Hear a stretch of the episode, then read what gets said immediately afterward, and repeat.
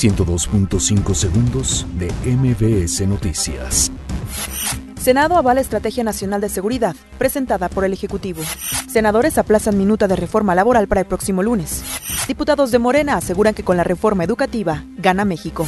Jesús. Rodríguez presenta iniciativa para evitar la siembra del maíz transgénico. La Comisión Interamericana de Derechos Humanos advierte que en México mujeres periodistas sufren violencia y discriminación. Capturan a jefe de plaza del cártel Jalisco Nueva Generación en Cancún. Migrantes cubanos abandonan albergues en Chiapas.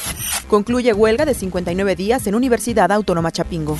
Emmanuel Macron baja impuestos y sube pensiones para calmar a los chalecos amarillos. Forense revela que Stephanie Shirk, esposa de Demian Bichir, se suicidó. 102.5 segundos de MBS Noticias.